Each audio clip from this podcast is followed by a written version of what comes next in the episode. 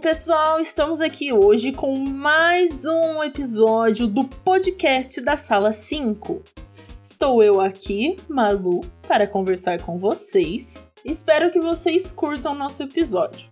Bom, hoje a gente vai falar sobre uma, um composto, uma substância que tá, é muito, muito, muito comum no nosso dia a dia. Então, às vezes, coisas que a gente nem vê mas principalmente em, na limpeza, tá, ele tá sempre presente, que é o cloro, ou como é muito conhecido, eu particularmente conheço por esse nome, como água sanitária. E aí vem o nome de marca também, né? Vem, então pode ser que boa, pode ser Cândida. o nome é a gosto do freguês. Bom, Uh, mas exatamente por ele ser usado por em tantos, tantas ocasiões, em tantas aplicações, fica muito fácil de às vezes cair em fake news sobre eles. Então as pessoas vivem espalhando algumas receitas caseiras que inclusive podem ser muito perigosas. Não façam. Mesmo de limpeza ou de tratamento para algumas coisas. E é sobre uma delas que a gente vai falar hoje. A gente vai falar sobre o MMS, está sendo aí indicado para tratamento de Covid-19. Quem nós trazemos hoje para falar com vocês, para conversar comigo sobre o MMS, sobre o cloro, sobre formas erradas de tentar tratar a Covid-19, é o Jean. Jean, dá oi pra gente. Oi, gente, tudo bem? O que mais? É... Eu não sei, era só oi? Se apresenta. Quem é você? De onde você vem? O que, que você faz? Então, gente, eu sou o Jean, como a Malu já disse. É, hoje eu sou estudante de licenciatura em História pela Unicamp.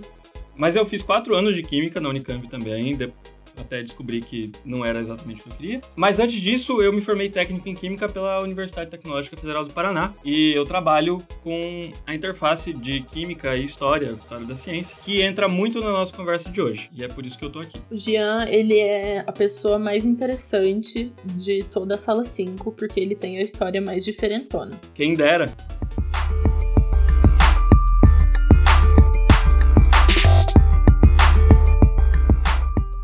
Eu acho que pra gente começar a conversar sobre isso, pode começar falando sobre o que é o cloro. O que, é essa água sanitária que a gente tem em casa? Primeiro a gente tem que diferenciar algumas coisas, né? A gente tem muito essa noção de que o cloro, elemento químico, e o cloro, que a gente usa para limpar a casa, são a mesma coisa.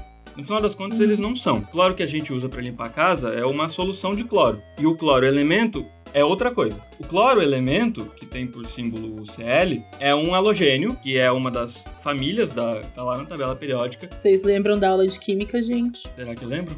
e o nome cloro vem do grego chloros, né, igual, que significa esverdeado. Bom, porque a forma mais comum do cloro na natureza, puro, é o cloro gasoso, que são moléculas de cloro, cada uma delas formada por dois átomos de cloro. E aí, esse gás, que é um gás extremamente tóxico, muito irritante, não respire. Não respire, tem a cor verde, ou amarelo esverdeada, ou esverdeada.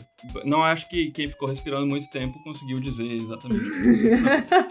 Mas então, essa é a característica dele. Cloro que a gente usa para limpar a casa, ou a água sanitária, ou a cândida, ou a que boa, uma solução de um composto à base de cloro, que é o hipoclorito. Alguma coisa, de sódio, em geral de sódio. Uhum. E é esse hipoclorito de sódio que é o grande problema da vez. Se a gente quiser ainda falar sobre o cloro e não o hipoclorito, a gente não conhece o cloro há tanto tempo assim. 1774, quando um sueco, o Carl Schill, hum. ele isolou esse composto, mas achou que fosse só alguma outra coisa à base de oxigênio. Então, um composto uhum. com oxigênio, que não fosse um novo elemento. Que era muito comum, né? Sim, é, não se tinha noção de como, de quantas coisas existiam no mundo, uhum. ou elementos químicos que haviam no ar eram, ou que ligação esses elementos faziam com os outros, enfim. Uhum. Então, só em 1810, um outro cara chamado Humphrey Davy conseguiu isolar ou descobrir efetivamente que o cloro era um elemento químico separado. Antes disso, então, por uns 40 anos, eles ficaram ali na dúvida de que é o cloro. E é engraçado porque isso é muito comum, né? De descobrirem o, o elemento sem, sem de fato perceber que tinham descoberto um novo elemento, né? Sim, a gente tem vários casos ao longo da, da história da ciência, principalmente no século XIX, Uhum. que se descobriram muitos elementos, fazer essa confusão. Então, por exemplo, o paládio, que é meu elemento favorito, tem esse problema de o cara que descobriu, ele não, não entendia que aquilo era. Ele achava que por ter características muito parecidas com outros elementos, e aí por não se ter muitos métodos para conseguir compreender essas características, eles não sabiam diferenciar as coisas. Então ficou-se muito tempo achando que era platina. E não era platina. Até o nome é parecido, né? Paládio, platina e tal. Sim. São da mesma família, da tabela periódica, inclusive. Mas é, são duas coisas bastante diferentes, né? E- então havia esse problema. Não confundir cloro com oxigênio e não confundir cloro com água sanitária. Eu tô travado até agora que o cloro vem desverdeado porque ele é um gás verde. Gente, altas descobertas. Eu falei que o Jean era a pessoa mais interessante desse Não é? projeto. Sério. Bom, é...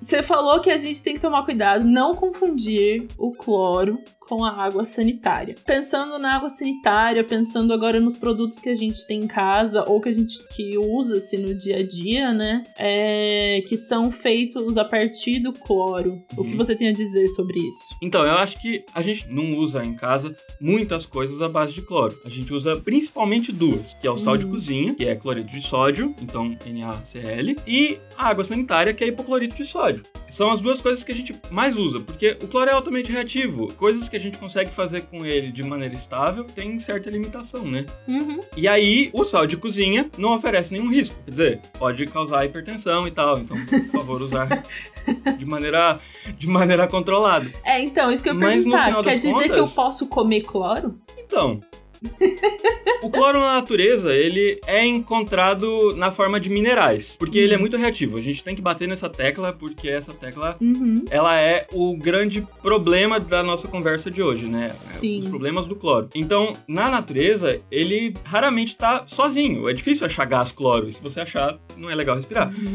Então, quando você acha minerais à base de cloro, não tem o que você comer, né? Que minerais é pedras, por exemplo. Você não vai comer uma pedra. Aí o que, que se faz? Se, se tem o NaCl, que é o sal de cozinha, Uhum. cloreto de sódio, que também é mineral, né? Sim. E aí o que acontece é que a gente refina ele e consegue comer. Mas a- comer o cloro em si não funciona, porque ele é Uhum. extremamente reativo. A gente pode fazer comer compostos que estabilizem essa reatividade e aí fica mais ou menos tudo bem se a gente usar com cuidado, né? Com cautela. Não vão morrer de pressão alta. Com cautela. Porque vocês ouviram no podcast que sal não fazia mal, por favor. É, Senão a culpa vai ser do tudo em excesso faz mal. É, o Jean não pode carregar culpas.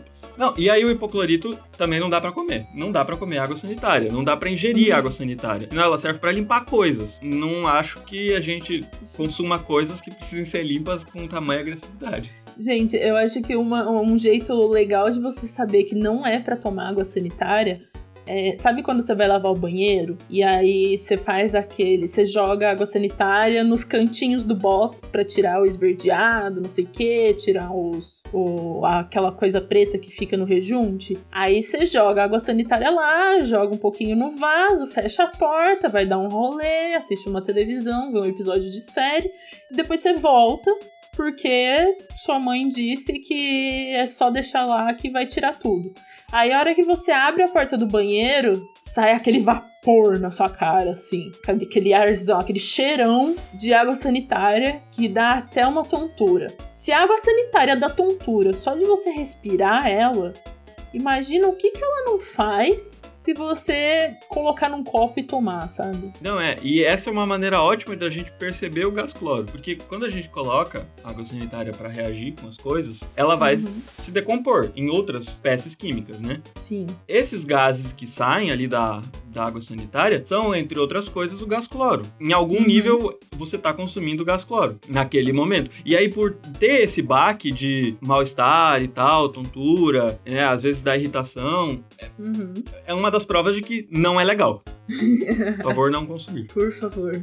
a gente tem essa ideia de que o cloro em casa, né? Eu acho que para muita coisa você pode usar a, a, água sanitária. Então, agora na quarentena, você vai dar banho na, na feira. Fez feira, aí você chega em casa, tem que dar banho no, em todos os vegetais. Aí você joga tudo na água sanitária. Você vai limpar o banheiro, água sanitária. Vai limpar o chão, água sanitária. A gente acaba criando essa ideia de que o cloro faz tudo, né? A água sanitária limpa tudo. Então, esse caráter milagroso que o cloro tem, que é quase um rei dentro de casa que limpa a sujeira, que mata bactérias, está sempre no altarzinho do uso cotidiano, ele é um aspecto muito importante da cultura do homem, na verdade. Como a gente pega uma substância, nesse caso, ou uma figura, para ter algum tipo de relação muito estrita, que é quase uma crença. Eu vou usar aquilo para tudo, ele vai resolver todos os problemas. Muitas pessoas acreditam que o cloro é capaz de curar doenças, o que não é verdade. Mas esse fenômeno, ele não é um fenômeno novo. Em 1924, um historiador francês muito importante, chamado Marc Bloch, ele escreveu um livro chamado Os Reis Taumaturgos, e nesse livro ele conta a história, desde a Idade Média até o começo da Idade Contemporânea, de como as pessoas acreditavam que os reis tinham caráter de cura. Então, como, de como os reis eram figuras tão importantes, tão altas,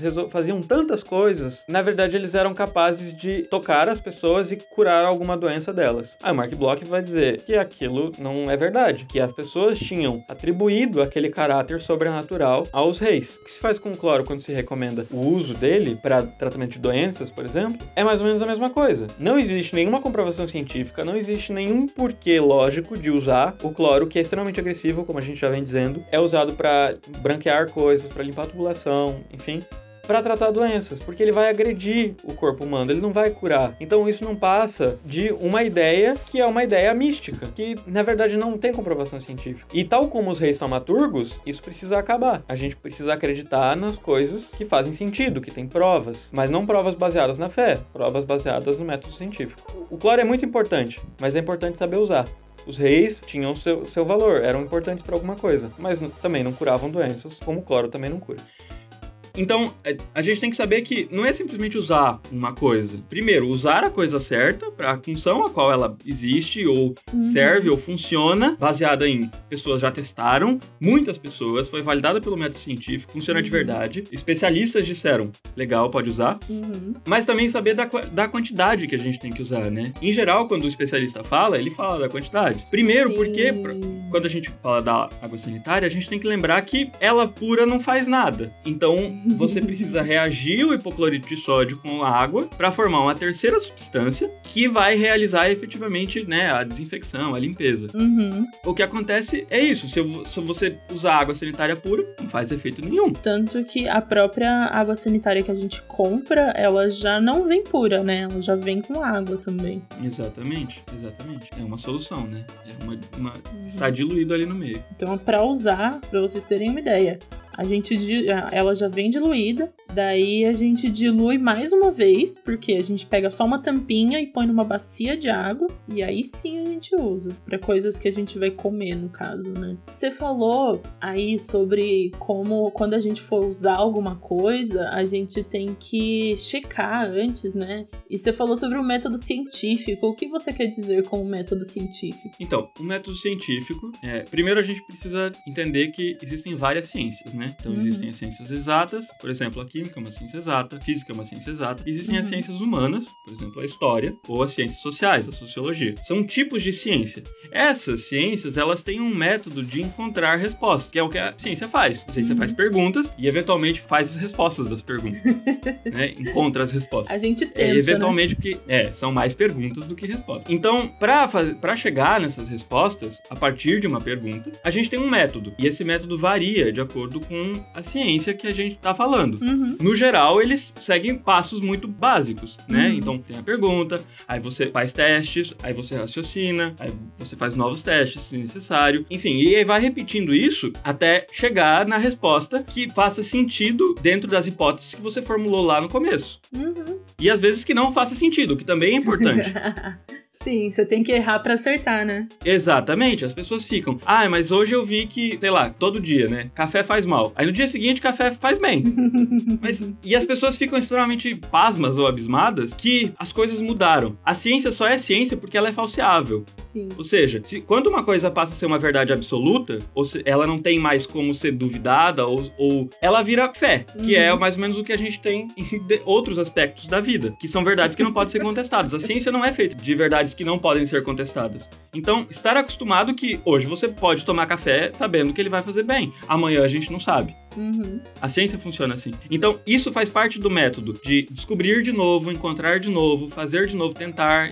E isso vai validar, dentro de um corpo de cientistas, uma resposta que seja a mais verdadeira para os dados, para as experiências, Uhum. para os raciocínios que a gente tem naquela época. Pode mudar depois. Não sei se ficou claro, mas. Não, faz, faz todo sentido. E eu acho que é importante também da gente deixar claro que não tem problema algum você ter a sua fé. Só que Exatamente. é muito importante a gente manter a ciência separada da fé. Exatamente porque a ciência pode ser contestada. A ciência deve ser contestada. ah, não tem como a gente contestar a fé de alguém justamente porque ela é fé. Ela não precisa de provas. A ciência precisa de provas. A fé não precisa de provas. Sim. É, essa, é, isso é, essa é a parte interessante. Elas podem coexistir e, e tá tudo bem. Uhum.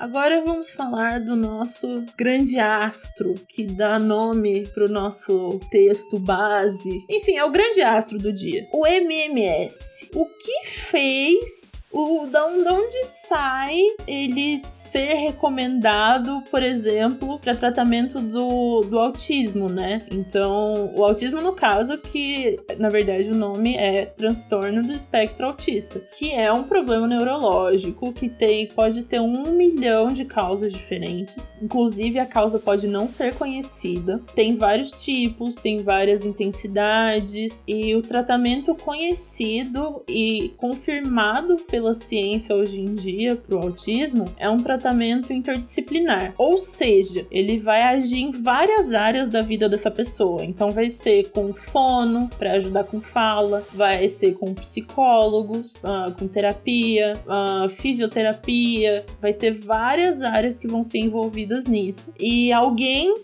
não sei muito bem da onde, tirou a ideia de que existia um tratamento muito mais simples, que era só usar o tal do MMS. Jean, o que, que é esse MMS? Então, o MMS, ou Solução Mineral Milagrosa, né, de, vem do inglês. MMS, Mineral Mila- Miraculous Solution, ou qualquer coisa assim, ela é uma solução à base de dióxido de cloro, ClO2, Uhum. né, dióxido de cloro, com um ácido fraco. Isso tudo diluído em água. Agora, o porquê que ela foi recomendada para o tratamento das mais diversas doenças, a gente ainda tenta entender, porque não faz o menor tipo de sentido. No sentido. Não, é sério, é porque a gente pode até ter- pensar na, na seguinte linha de raciocínio, que é completamente absurda, já vou, de- já vou deixar de, de primeira. A gente usa o cloro para limpar coisas, certo? Então, quando a gente tá lá no banheiro, Uhum. a gente quer matar as bactérias que estão no banheiro. Sim. Então, a gente joga cloro lá, prega, morreram as bactérias. Uhum. Beleza? Sim, é verdade, porque o cloro, o hipoclorito de sódio, Sim. ataca compostos orgânicos. Mas bactérias, como nós, somos seres basicamente orgânicos, né? Uhum. Nós somos seres orgânicos feitos de carbono, hidrogênio, oxigênio, hidrogênio, fósforo, enxofre, essas coisas. Sim. A gente também usa o cloro para tratar a água. Uhum. Então a gente pega o gás cloro, a gente coloca ele na água. Uhum. A, a- a gente também pode usar às vezes o ácido hipocloroso, que é outro, outra ferramenta, porque o, o, o gás cloro, como a gente disse, ele é extremamente irritante, então para trabalhar com ele é muito difícil e isso colocaria os profissionais que trabalham no tratamento de água em risco. Então a Uhum. gente usa o ácido hipocloroso, que é um pouquinho, mas não muito, mais leve. usa ele para tratar resíduos industriais, então ele consegue fazer, tirar sujeiras pesadas. A gente também usa ele para fazer PVC. Então, quando a gente compra um cano, por exemplo, ali no PVC, Uhum. que é o policlore- policlorete vinila, a gente tem o cloro. E a gente também usa o cloro para fazer borracha borracha sintética. Antigamente a gente fazia borracha de pneu, por exemplo, lá extraindo látex da seringueira. Hoje em dia a gente faz borracha vulcanizada Uhum. e usa cloro para isso. E aí, nisso tudo, ah, tem tantos usos. Uhum. É o chazinho da vovó. Vamos usar para tratar a doença. Porque assim, o que se considera nesse caso em relação a- ao autismo, o que também é mentira, já para não deixar dúvidas, é de que o autismo é causado por alguma coisa que tá dentro do organismo da pessoa, Ah, né? O que esses caras que se dizem especialistas, né, que são charlatões, uhum. dizem é que então tem alguma coisa dentro do- da pessoa que causa o autismo. E aí você bebe o MMS, essa solução feita a partir do dióxido de cloro e de um ácido orgânico fraco. Ah. Eles recomendam ácido cítrico para produzir uma outra substância, na verdade, que não é nem essas duas que vai fazer o efeito, vai matar essa, esse causador do autismo que tá dentro do, do indivíduo. Acho muito engraçado porque eles têm plena certeza de que faz mal. Eles dizem que um dos efeitos de que tá funcionando é de que a pessoa vai expelir coisas. Meu Deus. Porque assim, é óbvio, se você tá, se você tá ingerindo alguma coisa que é extremamente irritante, corrosiva, tóxica, é claro que seu organismo vai expelir coisas. Muito provavelmente partes dele, inclusive Junto. né? Junto, se, se o cloro degrada, esses compostos à base de cloro degradam substâncias Uhum. orgânicas e o nosso organismo, nosso trato digestivo é orgânico, ele vai ser atacado também. Sim. E aí ele também vai sair junto. Então o que tá saindo ali, ou seja, a forma, eles não dão detalhes da forma de como isso é excretado do corpo, mas Aham. é- não tá saindo nada que causa o autismo. Tá saindo uma parte do indivíduo. O que é absurdo. Loucura, sabe? Vai sair o seu almoço e uma parte do seu estômago junto. Exatamente. E assim, ele é, ele é, ele é recomendado pra isso, mas ele é recomendado pra muitas outras coisas, na verdade, né? Mais corriqueiras, por assim Uhum. dizer, que são mais comuns, ou que podem afetar todo mundo ao longo da vida, Aham. de certa forma. Como, por exemplo, o tratamento de dores na lombar. Eu sou afetado por isso. Então, olha só que bela oportunidade, não é mesmo? Fazer um tratamento seguro. Ele também é recomendado para envenenamento por picadas de animais. Então, assim, se você está envenenado por uma picada de uma cobra, por que não se envenenar com cloro também? Parece uma ótima ideia. Além do espectro autista, essas são as duas soluções universais que, Uhum. o, que o MMS traz. Mas a gente tá vivendo uma que é nova, por assim dizer, né? Aham. Que é pra tratar a Covid. Exatamente, para tratamento da Covid. É realmente milagroso o negócio, né? Não, é, é completamente milagroso. Você falou aí de todas as coisas que ele não cura. Ele não cura nenhuma dessas coisas, tá, gente? Caso alguém tenha Isso. ficado na dúvida. Ele cura alguma coisa? Não, Ótimo. Eu posso comprar MMS por aí? Por exemplo, eu posso, não sei, ir numa farmácia de manipulação e comprar MMS? Então, esse é um problema. Segundo a lei, você não pode. Mas tem muita farmácia por aí que vende. Que beleza. É, a gente tem um problema que é. Como o cloro é muito perigoso, né? O dióxido de cloro também é muito perigoso. Eles são produtos regulados pela Anvisa, Uhum. que é a Associação Nacional de Vigilância Sanitária. Então, para você comprar essas coisas, e aí para você conseguir fabricar o MMS, você precisa o quê? Uma liberação, um laudo, alguma coisa assim, um documento. Sim, Dependendo da farmácia que você for, você não precisa de nada disso. ótimo. É, ótimo, né? Então, mas assim, a venda é proibida, o uso é proibido. Hum, Ninguém em sua consciência vai recomendar. Então, a gente tem o nome do cara que disse que inventou o MMS, foi o Jim Humble, que ele se auto-intitula ex-profissional de engenharia aeroespacial e cientologista. Mas assim, então ele é formado em engenharia aeroespacial. Tem Isso. tudo a ver com saúde mesmo. É, é, é isso. É, eu sou especialista em uma área e aí eu vou dar pitaco em outras áreas. Por exemplo, uma área que é muito delicada, como medicina. Então é realmente bastante complicado. Isso lá nos anos 1990, onde a gente vivia né, a grande crise da AIDS no mundo, não que não seja hoje ainda, mas. Então ele recomendou para tratamento do HIV. E aí muitas pesquisas foram feitas em cima disso, né? Uhum. A ciência é importante para fazer a vida das pessoas funcionar de uma maneira que seja segura também, né? Sim. Então, muitas pessoas estavam consumindo, as organizações de saúde viram problemas e foram atrás de fazer testes, de pesquisar se Sim. funcionava para aquilo que dizia que funcionava Uhum. e não funcionava. Porque, querendo ou não, é uma possibilidade, né? Pode. É, quando surge algum tipo de tratamento novo, há a possibilidade dele funcionar, né? Exatamente, né? A gente sempre lida com a hipótese positiva e a hipótese negativa. Uhum. Então, a gente só tem que cuidar para que o que a gente tá vivendo, por exemplo, ah, tomei o MMS, expeli alguma coisa do meu organismo. e aí eu acredito que eu eventualmente não tenho mais dor na lombar. Não sei se é assim que funciona. Exatamente, mas. Então, assim, Deus. Qual, qual, qual, que é, qual que é a ligação entre o meu intestino estar expelindo alguma coisa e a minha dor na lombar, né? Uhum. A gente tem que ter muito cuidado com, com isso, assim, sabe? Tudo bem, é o corpo humano, a gente não entende muita coisa que como ele acontece, Sim. mas a gente entende muitas outras, né?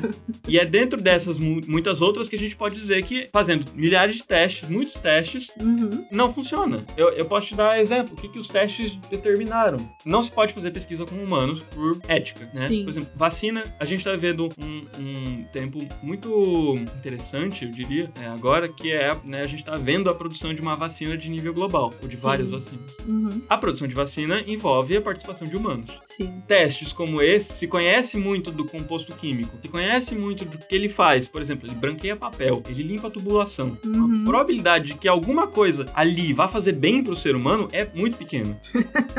não se põe vidas de pessoas em risco nesse caso. E aí Sim. não se faz testes com, com seres humanos. Se faz testes com cobaias em laboratório, que são os nossos queridos camundongos. A ciência não seria nada sem os camundongos. Acho que é importante a gente falar também que esses testes em humanos, eles, eles é exatamente isso. Eles só são feitos em humanos depois de muitos outros testes em várias, várias esferas, né? Tanto em laboratório quanto nos pobres dos camundongos. Só depois disso que vai chegar na, no teste em humanos. Por isso que demora tanto, inclusive, pra sair algum remédio, incluindo a nossa querida vacina. Exatamente. Por exemplo, um remédio, um remédio efetivo, demora de 5 a 6 anos, no mínimo, Uhum. para ser produzido. E aí, para ele virar, por exemplo, genérico, que é uma coisa que a gente tem aqui no Brasil, que nem todos os países têm, Uhum. que é mais barato, enfim, mas que faz, tem exatamente o mesmo efeito, demora ainda mais tempo, porque envolve patente, várias coisas muito complicadas. Uhum. Então, realmente, não se tira um remédio do além. Ninguém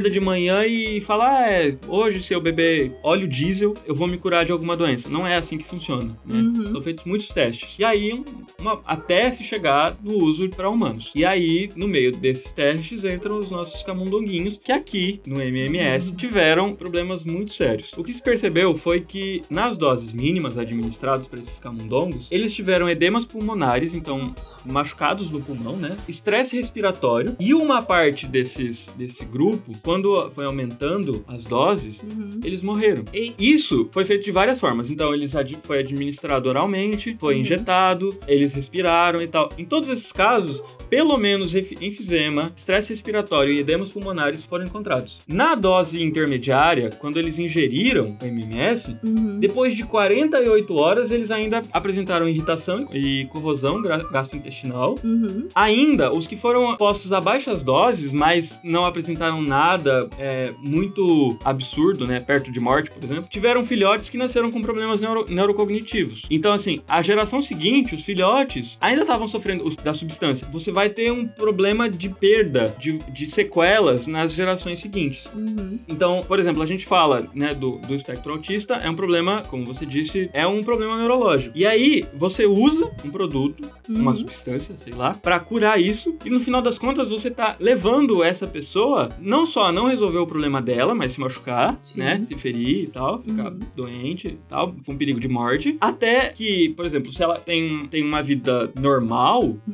dentro do contexto de pessoas que não têm o espectro, por exemplo, Sim. é, se, ela, se ela vier a ter filhos, por exemplo, os filhos podem nascer com problemas. Outra coisa Uhum. que pode acontecer, além de problemas neurológicos, pode afetar a tireoide, o estômago, o intestino e até diminuição do número de hemácias. E assim, Eita. o que é a hemácia, gente? A hemácia é uma proteína que fica lá no sangue, que é o que Uhum. carrega o oxigênio para as células do corpo. Então, todas as células respiram, né? Fazem respiração Sim. celular. Elas precisam de oxigênio. Quem carrega esse oxigênio são as hemácias. Se não tem hemácias, não tem não tem oxigênio nas células, exatamente. Você não respira, se você não respira, você morre. Então é muito complicado. E ainda mais o, o Covid que afeta muito os pulmões, né? Se você já tá com o pulmão debilitado, já tá com a respiração debilitada, o que você vai fazer é prejudicar ainda mais o seu pulmão, o trabalho dos seus órgãos. Exatamente. É, literalmente, quando você tá tomando MMS ou dando pra alguém tomar, você tá se prejudicando ou prejudicando a pessoa. Você, você não tá fazendo nenhum bem para ela. Uhum. Não existe nenhuma comprovação científica, a gente precisa bater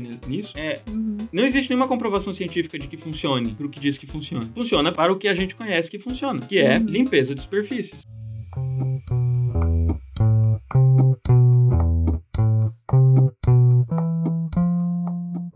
Resumindo, para encerrar, o que a gente tem que lembrar é: o MS não funciona, gente. Não há comprovações científicas que dizem que o MS vai curar nem Covid, nem nenhuma outra coisa. Se você for usar cloros na sua casa, use apenas para limpeza de superfícies. Jean, quer falar alguma coisa? Só quero dar uma ênfase nessa questão do Covid, que é o vírus ele não tá num lugar, né? O Uhum. vírus ele tá espalhado pelo corpo. O, o órgão mais Verdade. afetado é o pulmão, é claro, porque é por onde a Uhum. gente respira e tal. Em geral é por onde o vírus entra. Enfim, mas o vírus ele não ataca as células de um único lugar. O cloro ele também não vai atacar só as células do vírus. Células, ó, células do vírus, ó.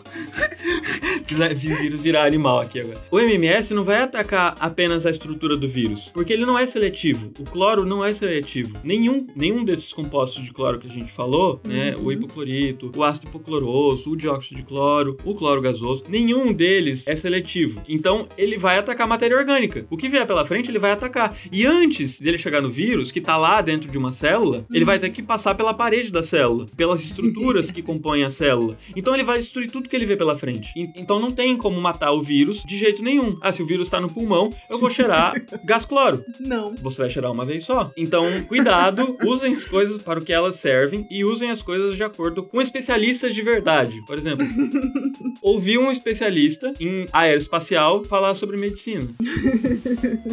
Muitíssimo importante. Ouça os especialistas da área que eles estudaram de verdade.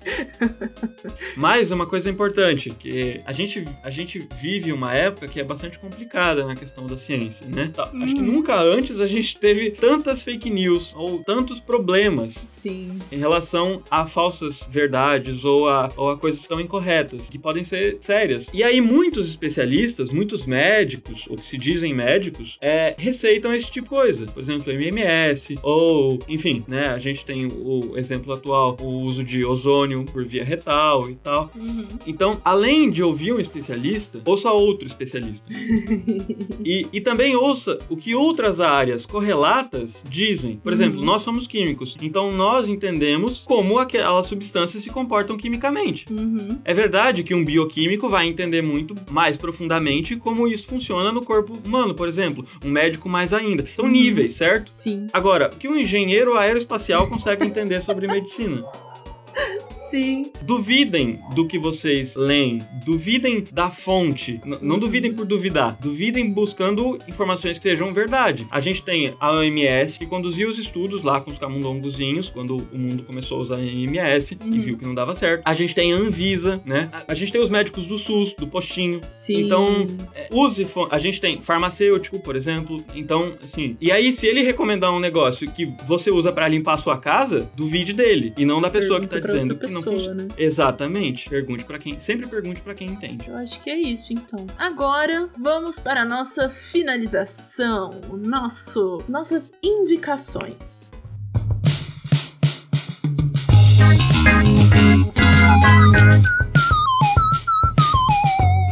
Jean, o que você tem pra indicar pra gente? Eu tenho um livro pra indicar. Porra! É, então. A gente tá falando disso, de descoberta de elementos, como eles funcionam, de como a gente entende que um elemento serve pra alguma coisa ou não serve pra algo. O que eu quero indicar é um livro de ciências, mas é um livro que também não é um livro de ciências.